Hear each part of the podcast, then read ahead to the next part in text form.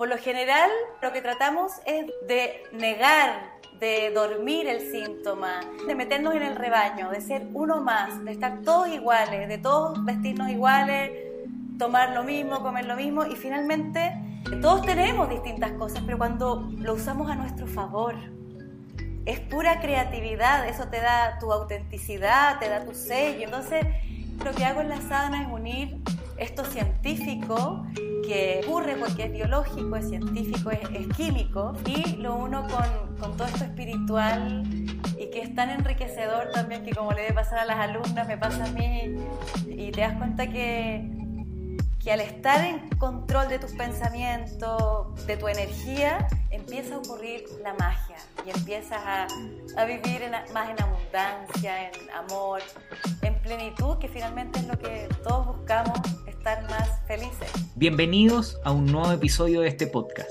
el podcast de Nico Orellano. En este episodio conversé con Antonella Orsini, actriz, autora y líder de la comunidad Antonella Orsini Yoga en donde comparte su práctica con cientos de alumnas. Hablamos de su historia, de emprendimiento, de vivir de lo que amamos y mucho más. Así que vamos directo al grano. ¿Qué es Antonella Orsini Yoga?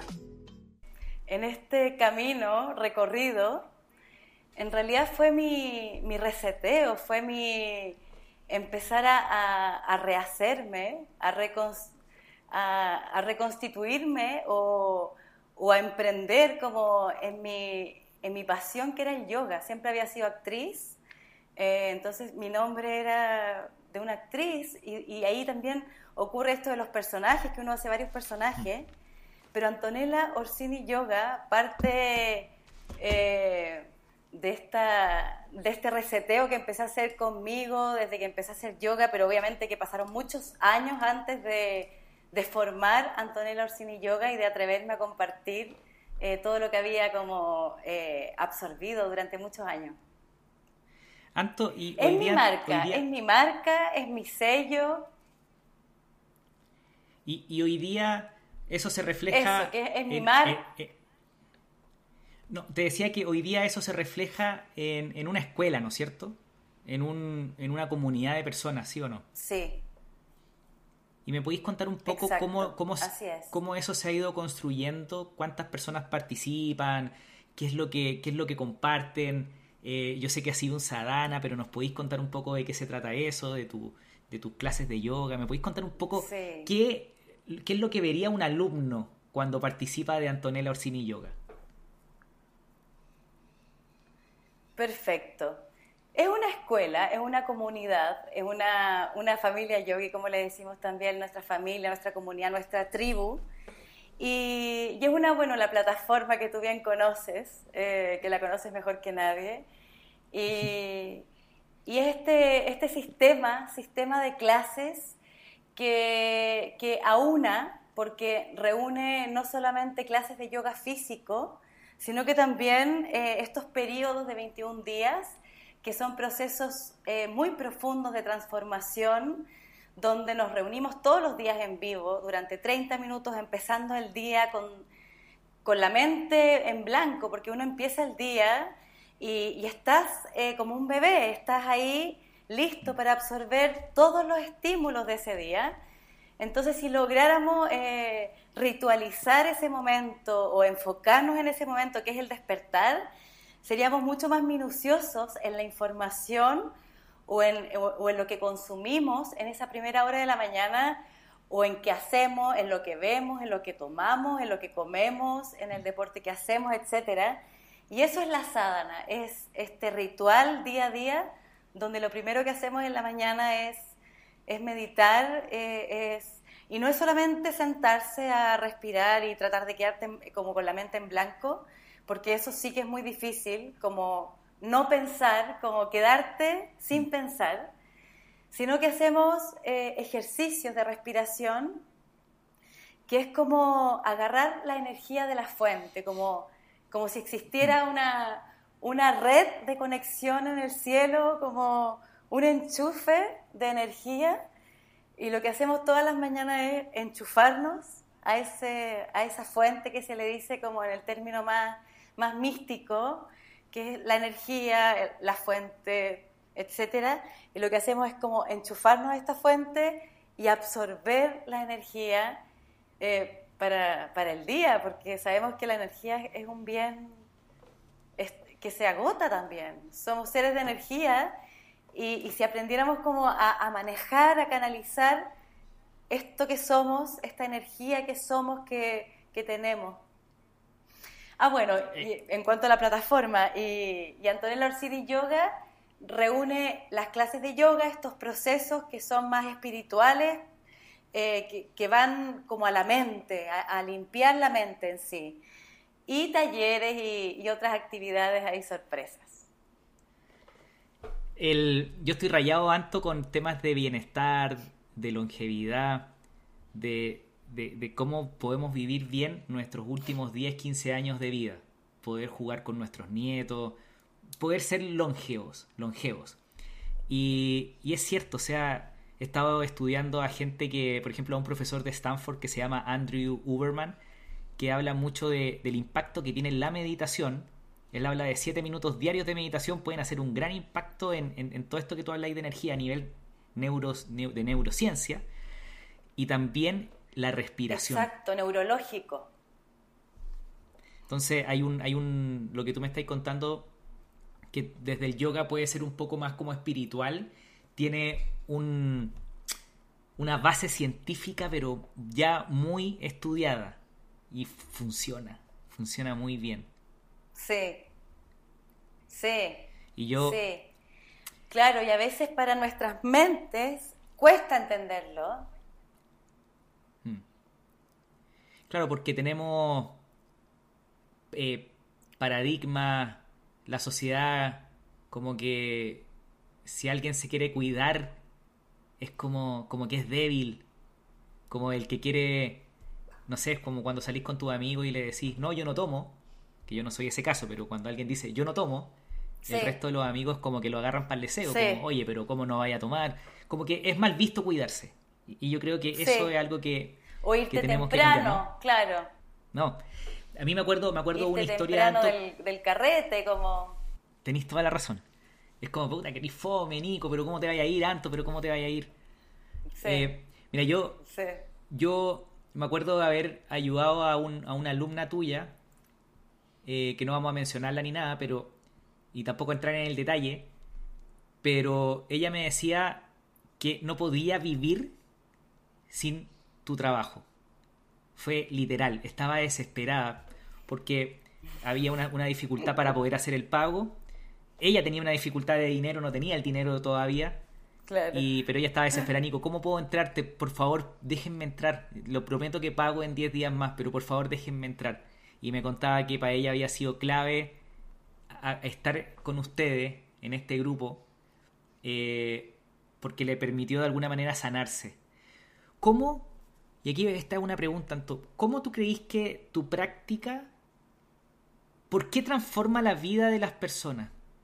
Porque yo lo he visto, y tú también lo has visto, ¿por qué es tan poderoso?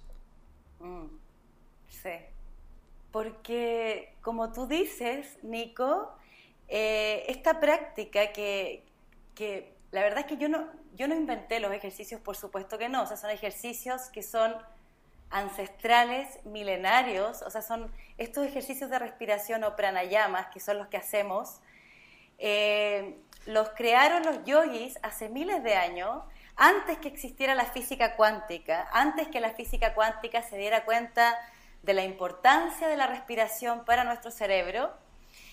Y, estos ejercicios que, que, lo que yo sí hice eh, y ahí podemos hablar después con mi sello personal, con mi creatividad, con mi amor, con, con, todo lo que uno lleva. Hice, los uní, los uní y hice estos procesos de 21 días, les puse un decreto, les puse un mantra, los enriquecí, les di como, como, como no solamente lo científico, sino que también le puse algo más espiritual la importancia del decreto, de, lo que uno dice, de la palabra, de lo que uno piensa y lo que uno dice en la mañana o, qué uno se dice.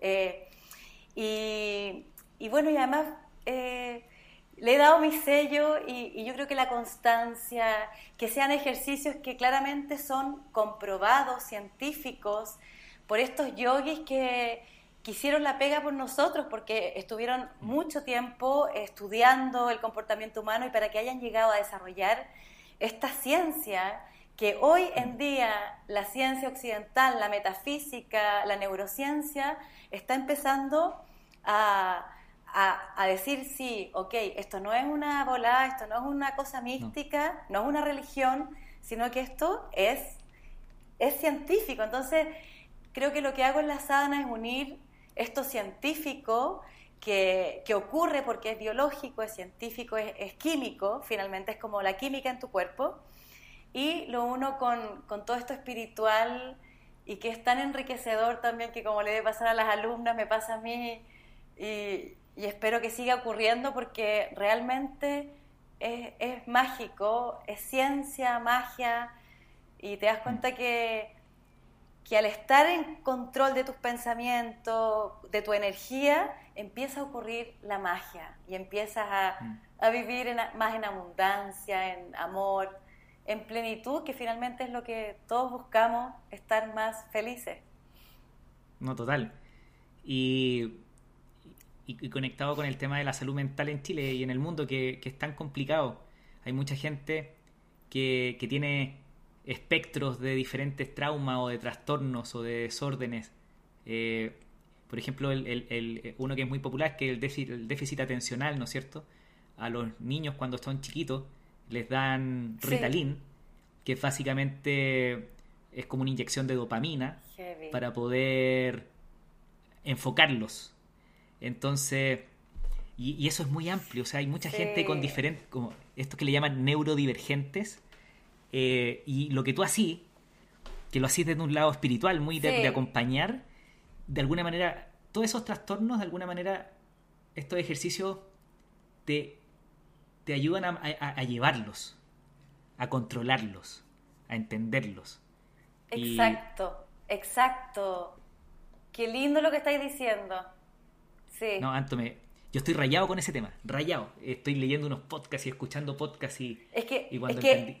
Sí, es hermoso lo que estás diciendo, porque por lo general, claro, lo que tratamos es de, de negar, de dormir el síntoma, y, finalmente, y como lo que dijiste antes también, de meternos en el rebaño, de ser uno más, de estar todos iguales, de todos vestirnos iguales, tomar lo mismo, comer lo mismo, y finalmente, cuando uno, todos tenemos distintas, que se dicen, lo que tú, la palabra que tú dijiste, en neuro...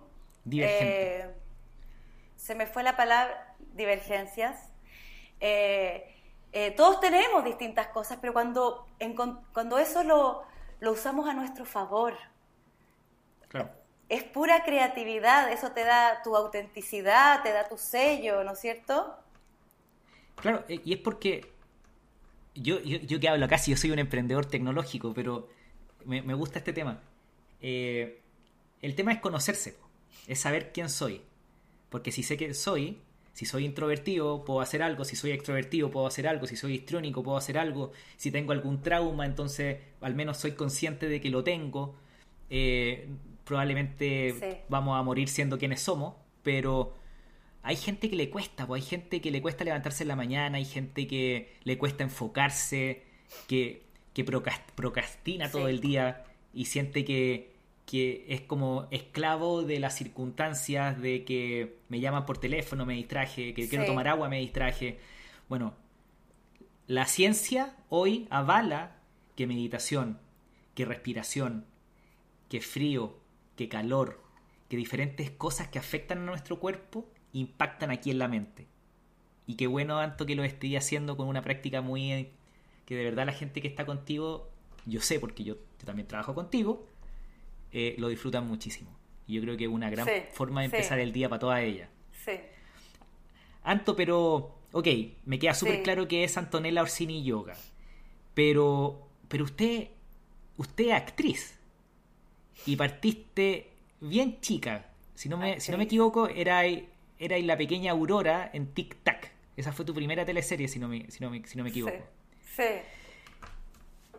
No quiero profundizar tanto en tu carrera porque porque probablemente eh, todo el mundo te pregunta esto, pero ¿cómo pasa, no sé, desde los 14 años, tu primera teleserie, hasta los 18 años, era una, o sea, eres una estrella, era una estrella, teníais todo. ¿Cómo fue asumir eso desde tan chica? A esa edad. Yo creo que no lo, no lo asumí. Lo que sí tenía muy claro que quería ser actriz. Era, era una niña de, de convicciones muy fuertes y creo que soy, sigo siendo una mujer de convicciones muy fuertes. Eso no ha cambiado, como tú dices, hay cosas que no, no van a cambiar nunca. Y en ese momento yo quería ser actriz, quería ser actriz ahora. No tenía ningún familiar, ningún pituto, no, no había nadie artista en la familia. Y yo con mis convicciones mandé una carta y lo logré. Logré que me hicieran un casting. Y cuando logré que me hicieran el casting, yo dije, yo voy a quedar, voy a quedar. Y dicho y hecho, o sea, como ese es el poder de las convicciones, de que uno, cuando uno cree al 100%, uno va, Anto, pero ¿cómo supiste a quién escribirle la carta a los 14 años? ¿A quién le escribiste?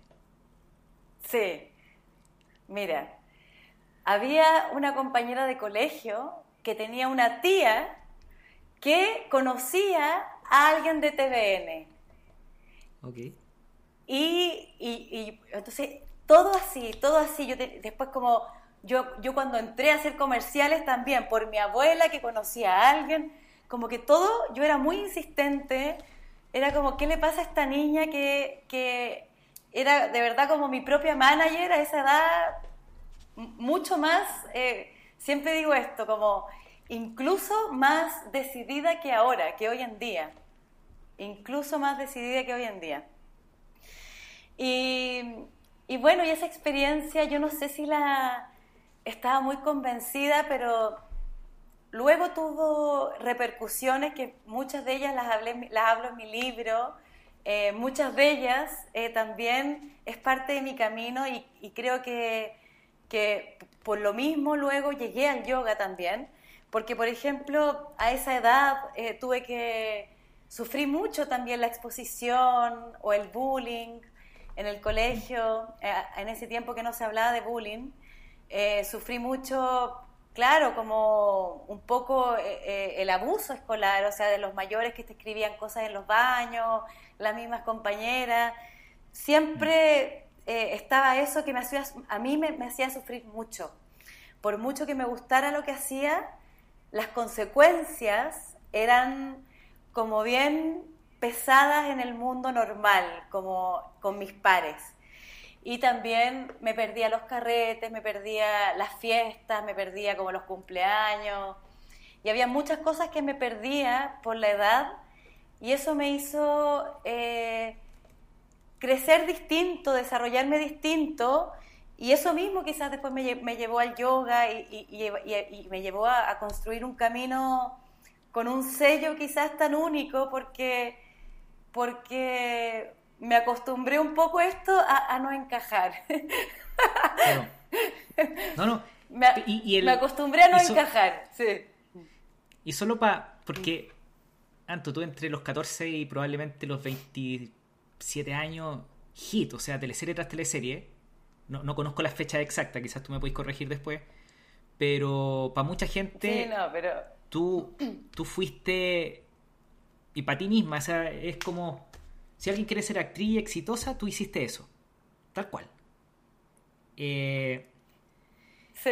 Pero en esa primera etapa, en esa primera etapa del colegio, entonces cuando tú me decís de bullying, no quiero entrar al detalle porque, ¿para qué? Pero si tú, si tú lo miras hoy día siendo adulto, eh, eran, eran como tus compañeros como, como celos, como desde sus inseguridades, tratando de opacarte porque a ti te aparecía ahí en la tele, como ese era el cuento, ¿no? Exacto, exacto. Lo que pasa es que a esa edad afecta mucho, pero ahora uno lo mira para atrás y en realidad lo que dices tú, lo sé, lo, lo, de que al final a ellos les hubiese gustado quizás que yo perteneciera más al grupo y, como no, me hacían... ¿Y, claro.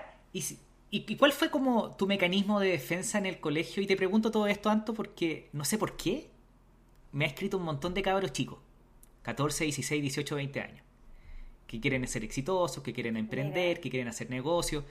Entonces, ok, tú te lanzáis joven. La gente te va porque estáis haciendo algo diferente. Entonces, cuando tú te salgáis de, lo que, de lo que la sociedad quiere, que es estudiar, ir a la universidad, trabajar y después un cartón, un título y, como el camino tradicional, si tú te escapas como tú lo hiciste, vaya a sufrir de ataques, más agresivo, menos agresivo, o más violento, menos violento, da lo mismo. ¿Cuál fue tu mecanismo de defensa? Exacto. ¿Cómo sobreviviste a todo eso? Wow. Em, aislarme. Yo creo que es un mecanismo de defensa que no es, no es positivo, o sea, a mí me juega también en contra. Me, me aíslo, me cierro, me cierro.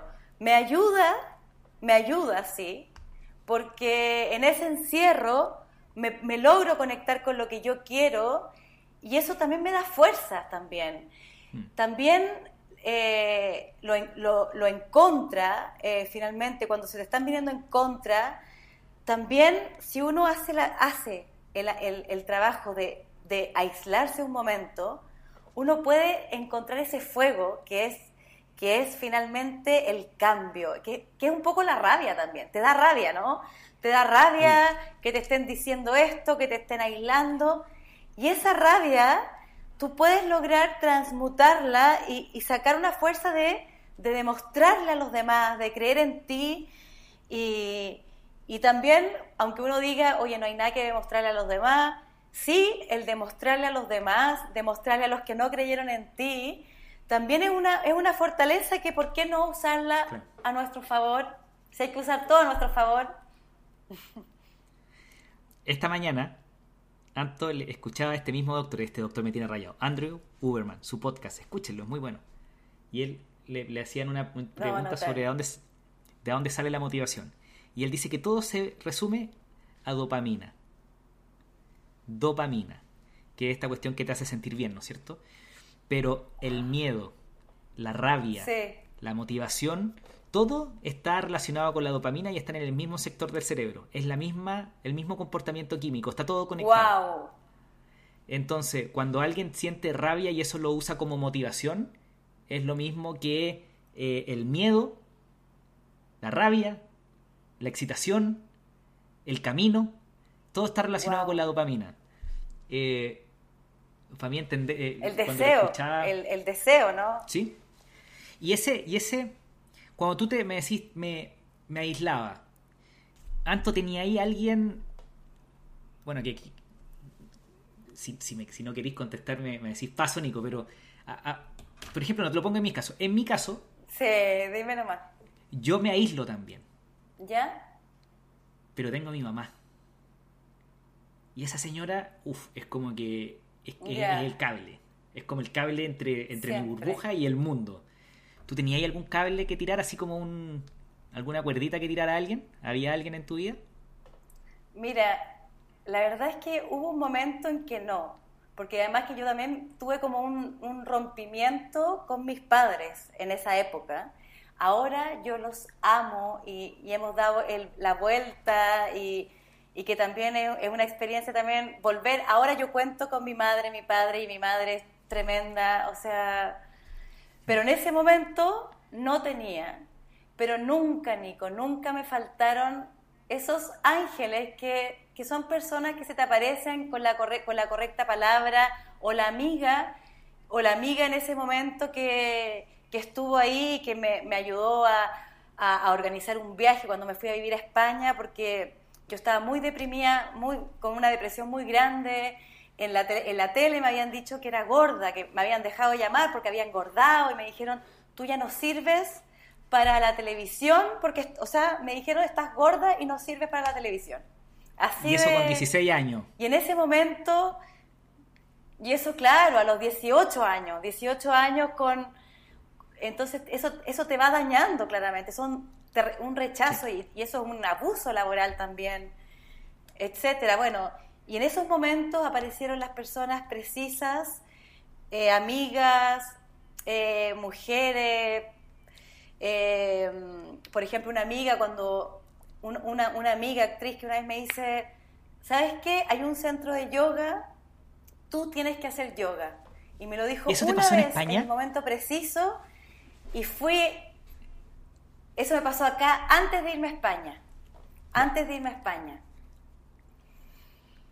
Y después en España, ahí sí que ya me metí con todo a, hacer yoga, a practicar yoga. Pero fue justo el periodo eh, acá en Chile, antes de irme a España, que yo estaba en una depresión como bien grande, con todos estos dolores de, la adolescencia, con estos dolores de uno misma, uno misma está en, un momento difícil, bueno, y, ahí, como te digo, aparecieron los ángeles, que siempre aparecen los mensajeros, yo mm. encuentro que siempre van a estar apareciendo en tu camino y uno tiene que estar abierto y despierto a escuchar esas señales que van apareciendo en todo momento y que puede ser tu amiga, tu hijo, la persona que te cruzaste en el paradero, que te dice algo y si que uno logró agarrar eso que te dijo, pa, vamos.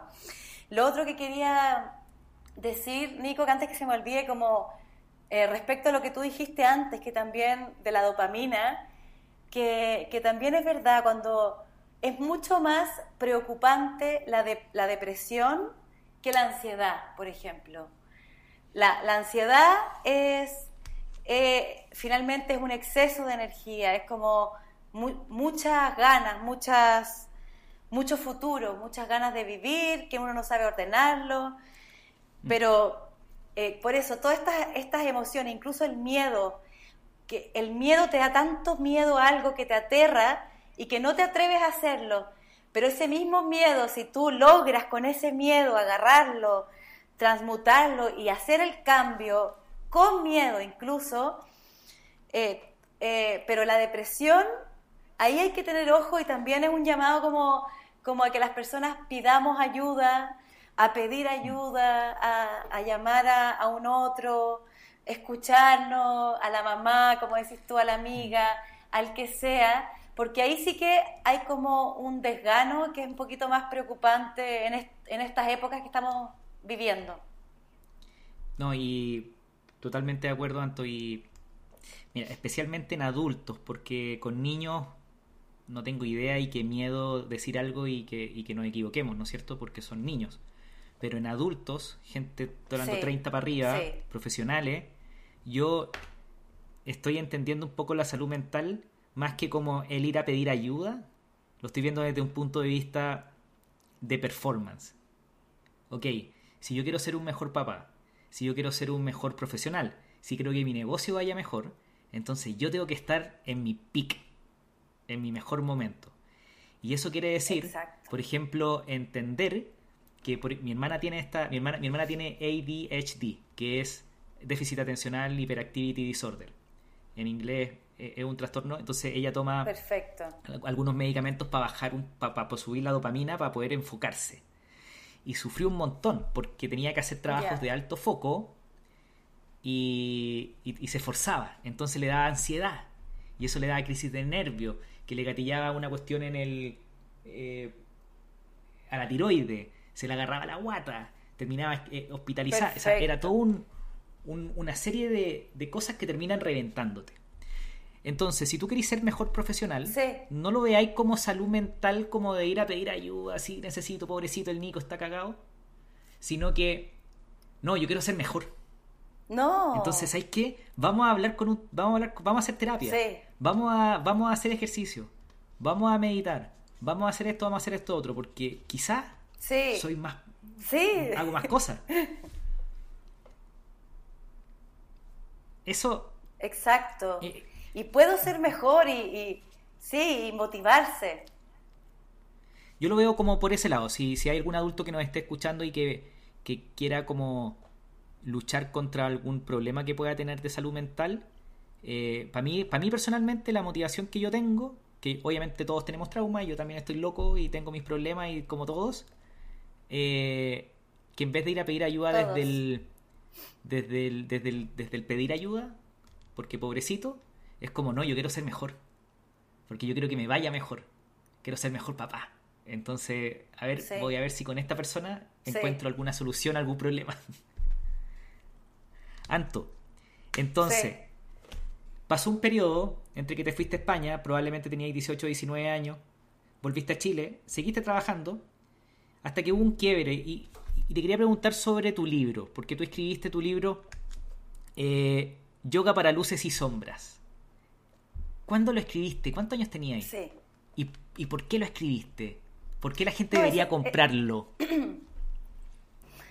Bueno, eh, tal como tú dices, eh, yo vuelvo de España y, vuelvo ahí a, actuar, a, repetir un poco lo que venía haciendo, pero yo ya había tenido una experiencia distinta, entonces yo ya no era la misma. Siempre cuando uno vive nuevas experiencias, a veces uno quisiera, o hay, hay partes de uno que quisieran volver atrás, pero ya el camino recorrido, uno a veces cruza a otra orilla del río y desde esa otra orilla ya no eres la misma persona. Entonces me empezó a pasar que yo no me sentía cómoda.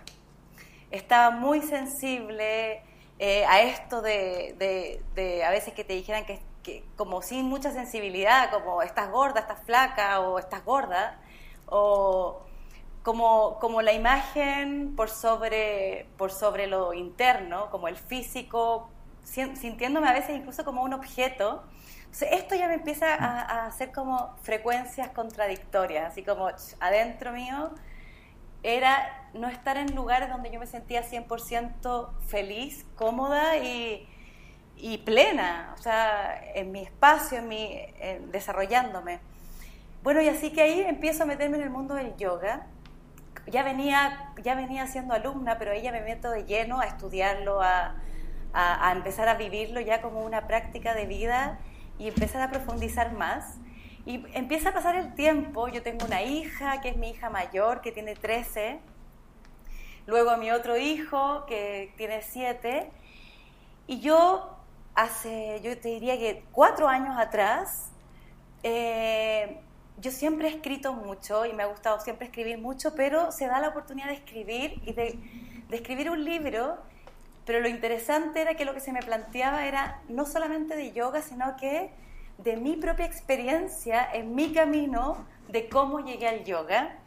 Y ahí se une todo porque eh, sin duda que yo no sería quien soy, mi yoga no sería como es, si yo no hubiese tenido mi experiencia de actriz si no hubiese tenido todas esas sombras, la ansiedad, eh, el sentirme como un objeto muchas veces, em, que, te valoren por tu cuerpo, eh, etcétera. Y, ahí, y bueno, y, problemas con el, como a muchas mujeres también les pasa, ¿no? De no sentirte cómodas con tu cuerpo, la ansiedad, los problemas con el peso. Eh, y ahí cuento, cuento, es una especie de biografía eh, con muchos ejercicios también de cómo yo fui sanándome a través de los ejercicios de respiración, a través de la sadhana, así como también lo, dijiste de tu hermana o, alguien me pusiste de ejemplo, mm. Yo también era una niña que me daban remedios de chica, también. Entonces, también yo estaba acostumbrada cuando empecé a hacer yoga a todos los días tomarme esa pastillita porque estaba tranquilita, como te, como te dicen, para que estés más tranquila. Y, de a poco, ya hace 20 años atrás, bueno, tenía 20 años cuando empecé a dejar esa pastillita con el yoga y todo esto que estamos hablando, que eso que te dicen, estate tranquilita, para que estés más tranquilita, es energía, energía, exceso de energía, pero que uno tiene que saber canalizar y, y a través del deporte, a través del emprendimiento, de hacer lo que a uno le gusta. Y bueno, y ahí escribí mi libro como una autobiografía, eh, como bastante personal, pero eso también hace que sea muy cercano y, obviamente decirles a, todas las personas que, que el cambio se puede hacer, que uno puede cambiar de hábitos.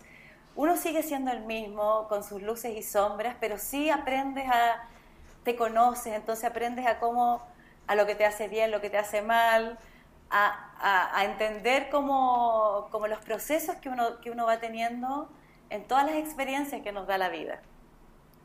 Así que el libro es como bien personal y es para que todas se sientan, todas se sientan representadas. Eh, eso, eso te convierte en autora. Y eso es increíble. Yo creo que mucha gente sueña con, escribir un libro. Así que felicitaciones, porque no, yo sé que no es fácil. Em, y ahí yo te quería preguntar, ok, yo sé que las últimas veces que te vi en la, en la tele, eh, así como en un trabajo, como full trabajo, fue en Soltera otra vez y Soltera otra vez dos, en esa etapa. Eh, entre esa... Eh, hubo... una pregunta es la siguiente. ¿Hubo algún punto en donde tú dijiste, ¿sabéis qué? Me quiero dedicar 100% a, a escribir, a mi libro, a mis clases, a formar a, Antonella Orsini Yoga como marca y dejo 100% la tele? ¿O, ¿O te estáis dando un break de la tele y quizás si surge una nueva oportunidad volví a la tele? ¿Me podéis contar cómo en la etapa que estáis hoy día? Sí. Em, porque, perdona que te interrumpa. Sí. Solo, disculpa que te interrumpa, porque yo soy. Yo era. yo te juro, nunca he visto teleserie de mi vida. Vi muy, muy chico quizás las de Sabatini, quizás, en TVN, hace muchos años atrás. Sí.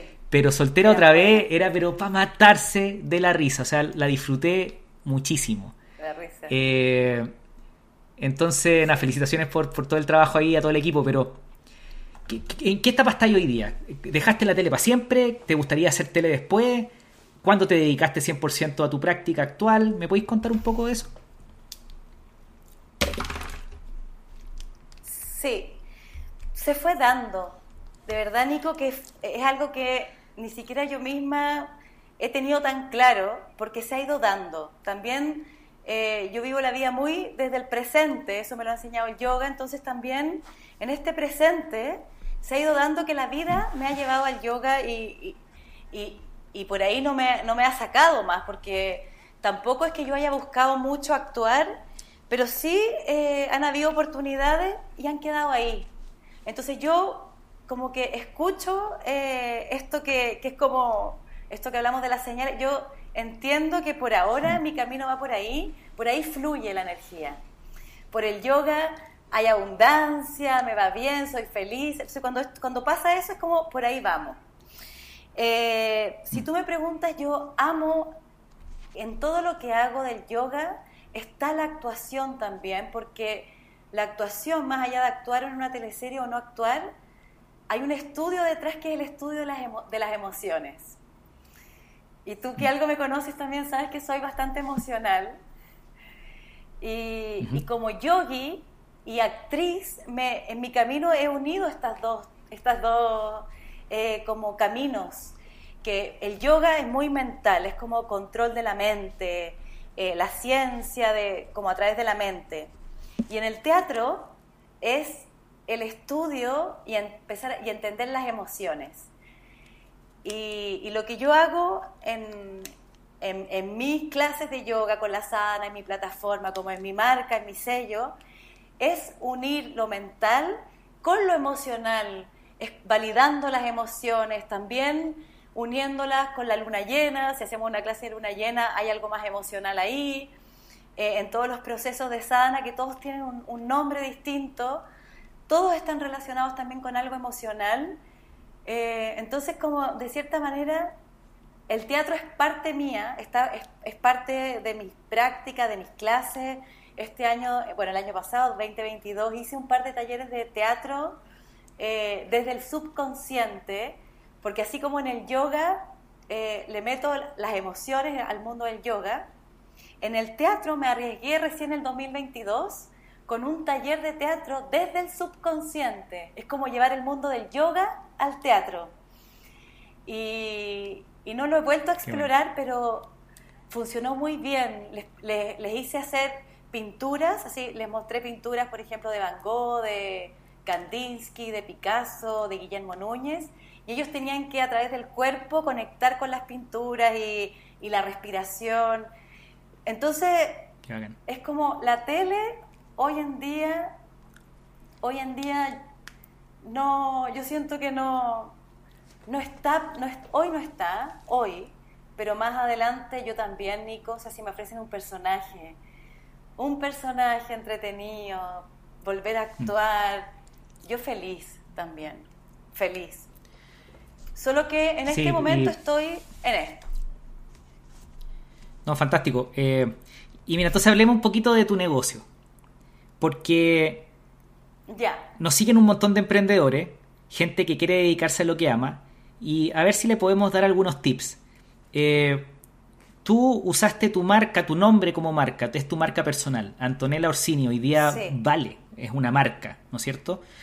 ¿Cómo la, cómo la, cómo la fuiste construyendo? Yo sé que obviamente tenía una carrera de actriz, tienes una carrera de actriz, y eso te hizo un nombre, tu trabajo te hizo un nombre, pero ¿cómo fue construir esa marca personal al comienzo? Para poder construir, no sé, tu Instagram, poder eh, contar tu historia. ¿Cómo fue armar esa marca al principio?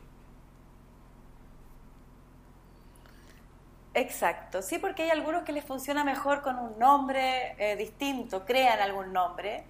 Y en mi caso, yo creo que, que como, por lo mismo que tú dices, como yo llevaba mi camino como actriz, mi nombre ya, eh, algunos ya me relacionaban con actriz, eh, después con el yoga, se, se, fue dando y yo también decidí, decidí, y esto fue antes antes de que, me de que empezara esto a surgir, porque el camino está lleno de caídas y antes que esto se empiece a uno a irle bien, ¿no? Antes de que empezara como a surgir, eh, yo leí un libro de la Patti Smith, que es esta cantante, que es amiga de Andy Warhol, como de los 80, eh, neoyorquina, y ella hablaba de la marca, del sello personal que uno tiene que tener como artista, y para mí eso lo, saco en todos los ámbitos, o sea, tener tu propio sello, tu propia marca. Y eso tiene que ver con, lo auténtico, con, encontrar esa, eso, eso único que uno tiene. Y, eso me fue llevando, me fue llevando, y cuando ya, y el nombre finalmente ya estaba, como que incluso en un momento dije, me gustaría inventar otro nombre, me, me siento media egocéntrica, yo pienso en todo, entonces también un poco egocéntrica como, como el nombre, pero finalmente eh, como que lo acepté porque la gente me conoce, me conoce de chica actuando, el libro, el yoga, y, pueden encontrar en Antonio Orsini Yoga también no solo yoga, que eso es lo que me gusta, que, no me voy a poner en una parada de, gurú, de maestra, eh, como, mm. como que siempre intento eh, de tú a tú, darle mi sello como bien horizontal, bien, bien yo aprendo de ti y tú aprendes de mí. Yo, como tú aprendes de mí, yo también aprendo de ti. Y, y, ahí está el sello, en, la marca Antonella Orsini Yoga, que, que es finalmente todas estas, todas estas etiquetas de autora, actriz, yogi, todo. Tú decías algo muy cierto y, y quiero hacer un comentario eh, cuando uno parte con su marca, su nombre, claro, uno siente como ese síndrome del impostor, como, ¿y quién soy yo como para estar aquí? Qué, egocéntrico, ¿no es cierto? Y también se conecta con el miedo a, vender, a vender humo, a vender humo. Y aquí yo he aprendido algo sobre vender humo. Cómo la gente, o cómo evitar caer en vender humo y que haya gente que diga que eres una vende humo o que yo soy un vende humo. Y creo que tengo la respuesta. Tiene que ver con, más que con el contenido, es cómo se vende. Entonces, la gente le dice vende humo, no a la gente que tiene un buen o mal contenido. El producto, lo que la persona vende, no tiene nada que ver. El tema del vende humo es cuando yo te vendo de alguna manera una salsa secreta. Por ejemplo, ven a mi práctica mm. y cambia tu vida para siempre. Y eso es falso, porque tú no le podéis cambiar la vida a nadie, jamás eso no lo puede asegurar. Entonces, yo creo que para evitar eh, ese, ese, miedo que tiene cualquier creador que pone su cara en internet, que pone, que empieza a contar su historia, a que te, digan, te, te apunten con el dedo y digan tú eres un farsante, es no prometas nada que no puedas eh, cumplir y especialmente en la transformación de las personas, de ganar dinero por internet, de estar en paz, de transformarte en un musculoso. Nadie te va a convertir en musculoso, entonces es más bien, mira, yo te enseño esto, te invito, si te sirve bacán, Si no te sirve, bien también, pero no te aseguro nada.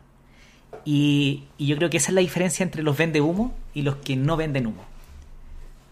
Sí, es verdad. Solo en cómo lo he estado pensando harto. sí. Está bueno, está bueno Nico, porque es algo que uno se cuestiona en, en esto. Y tiene que ver porque cuando uno vende, cuando uno comunica, tenemos que tener cuidado, pues, porque yo, yo no le puedo decir a un instructor, oye, ven a trabajar con Flycrew y te cambio la vida para siempre. Vaya a vender lo mismo que vende la Anto, o que vende Jimmy, o que vende Dunia. No. Yo te digo, tengo una plataforma y yo te ayudo todo lo que pueda. Pero no te puedo prometer resultados. Anto, ¿y en qué minuto empezaste a vender tu contenido? Porque yo sé que hiciste harto contenido gratuito, escribiste el libro, participaste de eventos, de actividades, era, te empezaste a meter en el mundo, pero lo hacías gratis. ¿En qué minuto dijiste, sabéis qué, me quiero dedicar a esto y quiero ganar plata con lo que hago? Sí, también eh, poder, agregar que, que cuando, los artistas por lo general o, las personas a veces espirituales o, cuando nos gustan los derechos de las personas o como que uno sueña, uno es idealista, uno quisiera que, todos tuviéramos, etcétera, pasa, y lo hemos conversado nosotros en la, personal, Nico, que, que a veces uno se siente culpable por cobrar por su trabajo. Entonces ha sido un camino largo porque yo quisiera que el yoga, como, como tuve la oportunidad de vivirlo, la oportunidad de todo, de experimentarlo, de cambiar mi vida, de transformarla, eh, quisiera que esto llegara a todos, a todas y, y también en esto de, de, de, cómo cobrar por algo que es espiritual, también hay todo un camino que uno tiene que ir sacándose la, los estigmas de adentro, de poder soltar es, esa, esa, ese estancamiento o ese no merecimiento, porque también hay como algo en uno que como es algo espiritual, es algo que yo amo, entonces ¿cómo voy a estar cobrando tanto? O cómo, o cómo si las cosas son difíciles, etcétera. Entonces yo estuve harto tiempo eh, muy pendiente de eso, que está muy bien y también está muy bien cobrar por el trabajo que uno hace, sea espiritual, eh, ponerle valor, todo tiene un valor, un precio, un tiempo, lo que uno sabe, lo que uno ha estudiado, el tiempo que uno dedica, etc. Em, pero a veces me ha costado sacarme la mentalidad como de artista, que a veces los artistas nos cuesta eso más, hay una mente más, una mente distinta, más creativa y menos estructurada. Em, y ahí, y ahí en, el, en el camino, mis dos hijos también me, me han obligado a decirme, mamá, tienes dos hijos que hay que mantener, pies en la tierra, eh, estructuras, pies en la tierra, mamá, etcétera. Entonces, todo ahí se ha ido acomodando, pero, pero claramente cuando empecé, siempre, y aunque te diga esto ahora, yo también siempre estoy muy pendiente, y lo sigo haciendo, de hacer cosas gratuitas, por ejemplo en Instagram, eh, hago o a, veces actividades también cuando me piden ayudas sociales. Eh, yo tengo eso, pero también, por supuesto, que cobro por mi trabajo y cobro todavía más cuando son empresas y cuando tienen, son con marcas. Y ahí sí hay ya un orden, una estructura de tiempo, valor, todo el camino recorrido y ponerle un valor a lo que uno merece, a lo que a lo que uno sabe que, que ha estudiado, que trabaja y, al tiempo, por supuesto, también. Pero ha sido todo un, camino, porque efectivamente... un camino de madurez. Sí, ¿no es cierto? Sí, porque como, como lo hemos conversado hartas veces, eh, a, mucha gente le da vergüenza cobrar y, y, sin meterse, porque yo entiendo, trato de hacerlo eh, probablemente, incluso nosotros dos quizás tenemos ideas, formas de, ver el mundo diferente, pero de algo que sí yo creo que estamos todos de acuerdo es que tenemos que hacer nuestras prácticas, nuestro trabajo tiene que ser sustentable, tiene que ser que se que funcione para ti, porque si no funciona para ti, ¿cómo lo vaya a poder entregar a otros? Imagínate que tú no puedas financiar tu vida, tus necesidades básicas cómo vaya a llegar a poder ir a agregarle valor a la gente.